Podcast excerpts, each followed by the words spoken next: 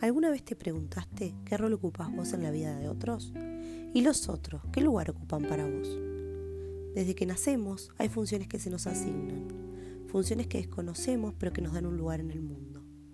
Hace mucho tiempo, cuando no era la de hoy, recuerdo que me plantearon que habían algunos roles que estaban demasiado estáticos. Y claro, me enojé.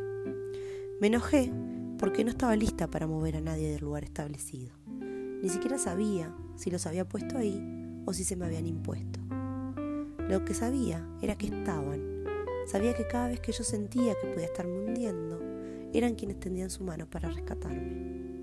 En ese entonces me enojé, porque cada persona puesta en el orden establecido me parecía que estaba bien. De hecho, sentía que mover esos roles significaba desvalorizarlos. Algún tiempo después, tuve la fortaleza de cuestionarme momentos, personas y, claro, roles. Fue difícil deshacerme de las funciones que otros habían elegido para mí. Más difícil aún fue cuestionarme los que yo había asignado. Existían palabras que eran más valiosas si procedían de un lugar que si lo hacían de otro. Palabras y miradas que de algún modo guiaban mis decisiones.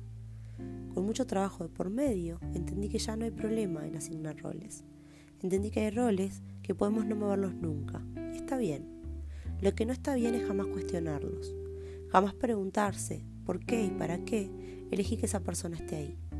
Aprendí con el tiempo que la manera más sana de vincularse siempre implica rotar funciones. Rotar roles da la posibilidad de enseñar, aprender y crecer. Todos tenemos algo para dar y recibir de otros, pero tenemos que permitir que suceda. Tenemos que permitir que el bolillero gire.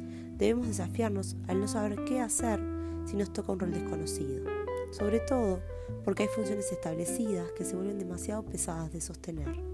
Te invito a que solo por hoy juegues un ratito a ser diferente. Te invito a que fantasees cómo serías si no ocupases el mismo rol de siempre. Y si al terminar el juego decides seguir siendo igual, te invito a que sigas siendo tú, que también está bien.